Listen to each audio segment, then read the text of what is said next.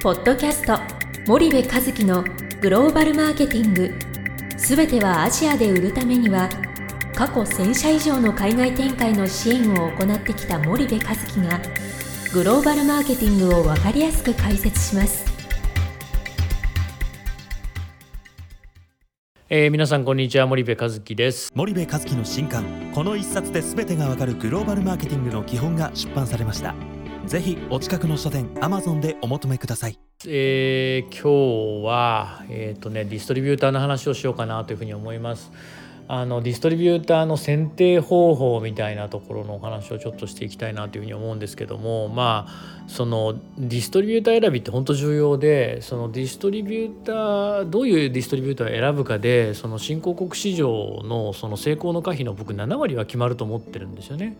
で、えっとまあ、この7割っていうのは7割ぐらいのアウトプットが出るのかってそういうことではなくてその100%になった時に初めて成功っていうことになるとすると、まあ、その成功の100に対して7割ぐらいはもうこのディストリビューターで決まりますよと。でもちろんそのどういうディストリビューターを選んだかで7割なんだけども残りの3割をこうロスすると当然100にはなんないので成功はしないんですけどもまああのものすごく大きなそのあの範囲をディストリビューターの選定っていうのは、えー、占めていますよと。でここにやっぱりその時間と労力とお金をかけていくっていうことはすごく重要でで日本の企業のそのディストリビューター選定とかを見ているとなんか基準がまあ細かくいろいろあるにせよ結局のところ大手でしょみたいなね。もしくは同じ日系のどこどこが付き合ってるからでしょみたいなそういう感じがやっぱりそのえー、垣間見れてなかなかその自分たちのターゲットベースの話になってないとちょっと前にもその話しましたけどターゲットがやっぱり絶対的に重要なのでそのターゲットに確実に売れますよっていう先を選んでいかないといけないっていうここってまさにまあスキルセットの部分なんですけど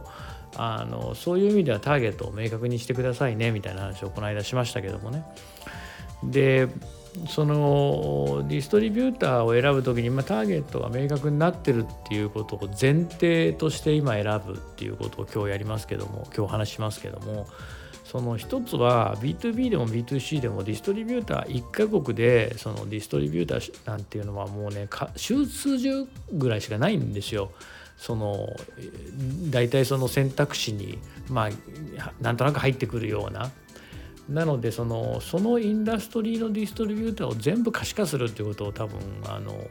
やった方がよくてでそうすると抜けがないですよね。A 社と組んだんだけど後々気づいたら B 社だったとかね。B 社とやったんだけど実はしばらくしてみたら C 社っていう新しい存在がありましたみたいなそういう話になるのが一番無駄なのでもう全部横並びにするっていうことはまず重要で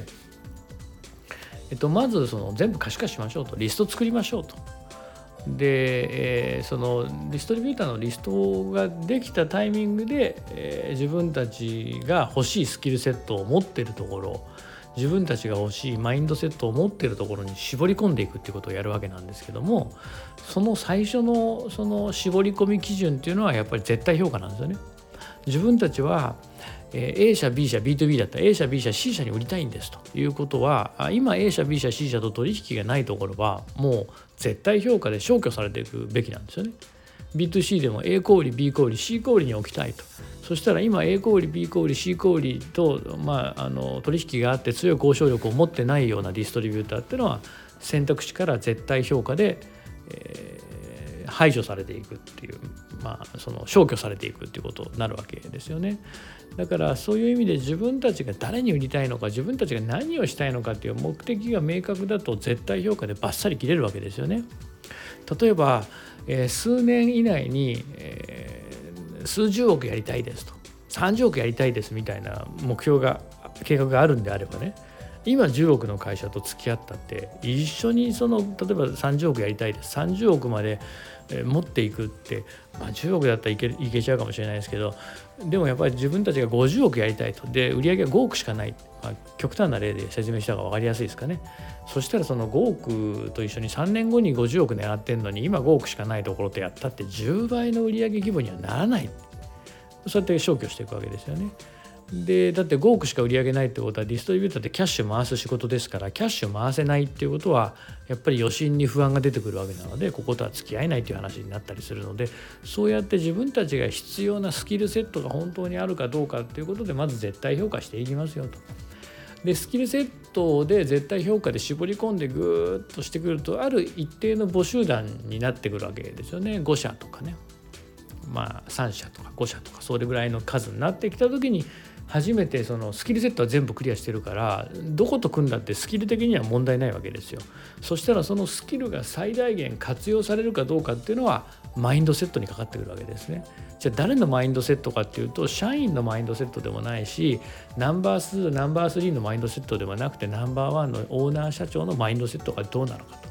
自分たちの商品をどれぐらい理解してくれてて自分たちの商品を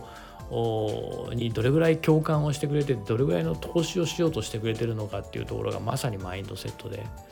でそこがしっかりとこちらのトップ向こうのトップ、まあ、こっちは社長じゃなくてもいいですよ。メーカーなんでね。担当役員ぐらい。でしっかり握れて初めてマインドセットもクリアという話になるのであの相対評価するわけですよね。えー、残った3社5社のそれぞれのえオーナー社長のマインドを相対的に評価した時に、えやっぱりここだねということで、まあ、選んでいくとかなり、えー、その高いパフォーマンスを発揮できますよということになりますし、えー、まあ、今日時間ないんであれですけどまああのこの絞り込みをしていくそのプロセスがそもそも一緒に契約締結後にロケットスタートを切るための戦略を一緒に作っていくすり合わせていくっていうことにつながってるわけなのでまああの実はこの選定作業っていうのはもう戦略作りに入ってるっていうことなんですけどもねまあその話は次回かまた今度かちょっとやりましょうかね。はい、えー、ということで今日はこれぐらいにします。えー、また次回お会いいたしましょう。本日のポッドキャストはいかがでしたか？番組では森部和樹へのご質問をお待ちしております。皆様からのご質問は番組を通じ匿名でお答えさせていただきます。podcast アットマーク spydergrp.com ポッドキャストアットマークスパイダー grp.com までたくさんのご質問をお待ちしております。それではまた次回お目にかかりましょう。ポッドキャスト森部和樹のグローバルマーケティング。この番組はスパイダーイニシアティブ株式会社の提供によりお送りいたしました。